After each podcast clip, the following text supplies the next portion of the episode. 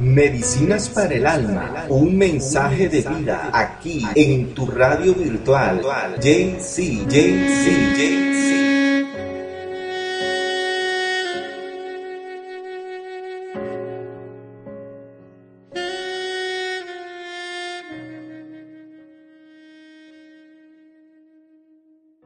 La televisión en los niños. La televisión es un medio de comunicación de masas que penetra en la mayoría de los hogares colombianos. No existe distinción ya que llega a ricos y pobres y es considerado una fuente que integra imágenes y voz. Sin embargo, por poseer esas características y por tener la facilidad de llegar a la mayoría de la población, se ha transformado en un arma de doble filo, dada la calidad de programación que transmite, sin considerar que en la mayoría de los casos sus espectadores son niños y jóvenes que no tienen un adulto que los oriente en la relación a los temas que allí se desarrollan. Nuestros niños a través de la televisión no ven más sino escenas de violencia, sexo, drogas, guerras y pérdida de valores y principios que van deteriorando la imagen del ser, llevándolos a un estado que se comportan y actúan de acuerdo al modelo que les brinda la televisión. Pero ¿cómo es que llega la televisión a nuestros hogares? Carey proponía el primer sistema de retina artificial Muchos años después, en el tubo analizador de rayos catódicos, Carey presentó su teoría en 1880. En 1924 en adelante se consiguió la transmisión inalámbrica de imágenes a través de largas distancias.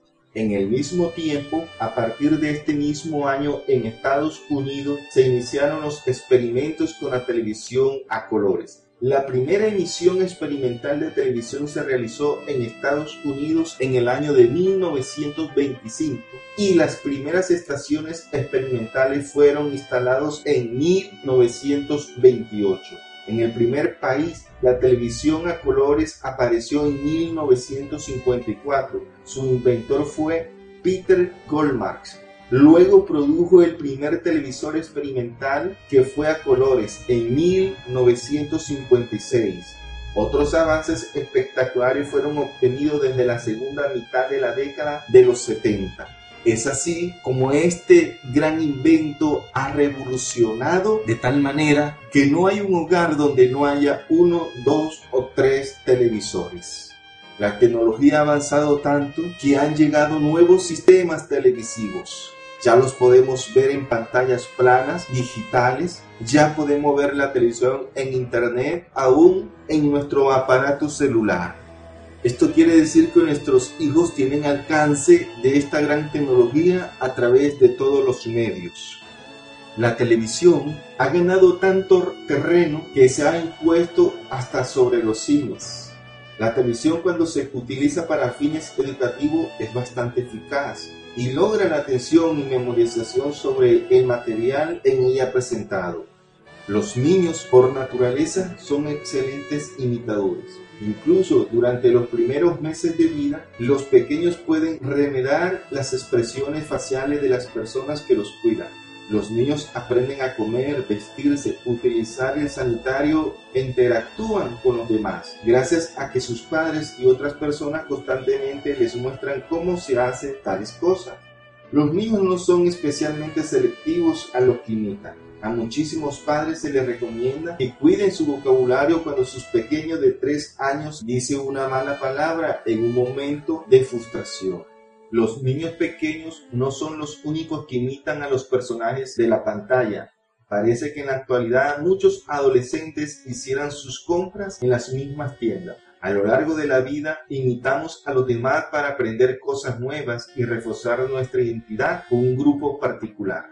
Con cierta frecuencia se oyen historias acerca de niños que terminan trágicamente al imitar algún personaje que han visto en los medios de comunicación. Ejemplo, un niño de 5 años que le prendió fuego a su casa y causó la muerte de su hermana de 2 años después de haber visto un episodio de dos preadolescentes que disfrutan realizando actividades antisociales.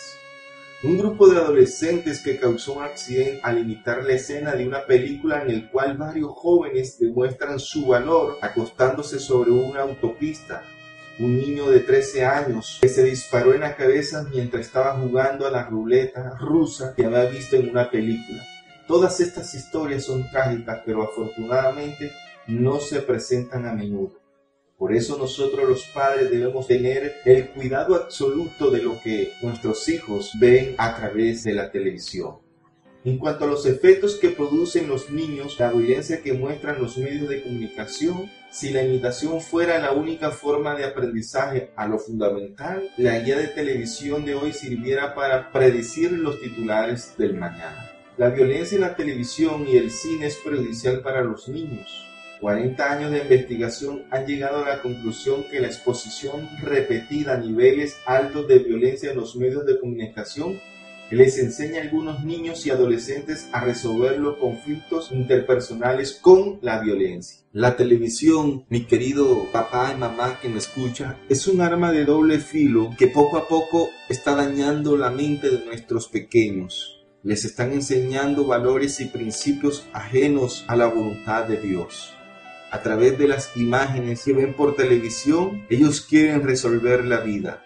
Es por eso que en nuestra sociedad abunda el lesbianismo, el homosexualismo, la delincuencia, las pandillas y toda esta clase de zorrillas que se han metido en nuestros hogares y que las están destruyendo.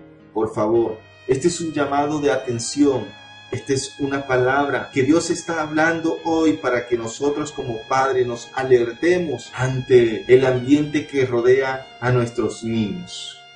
Filipenses capítulo 4 versículo 8 dice, por último, hermanos, pensad en todo lo verdadero, en todo lo que es digno de respeto, en todo lo recto, en todo lo puro, en todo lo agradable, en todo lo que tiene buena fama. Pensad en todo lo que es bueno y merece alabanza. Mi querido papá, mi querida mamá, tomemos cartas en el asunto. Comencemos a controlarle el tiempo de nuestros pequeños en la televisión y aún en el Internet. Nosotros debemos estipularle los horarios. Los estudios dicen que un pequeño menor de 7 años no debe estar más de 2 horas en la televisión. Esto quiere decir que usted puede organizarle el horario, es decir, Usted puede dejarle ver una hora de televisión en la mañana y una hora más por las tardes.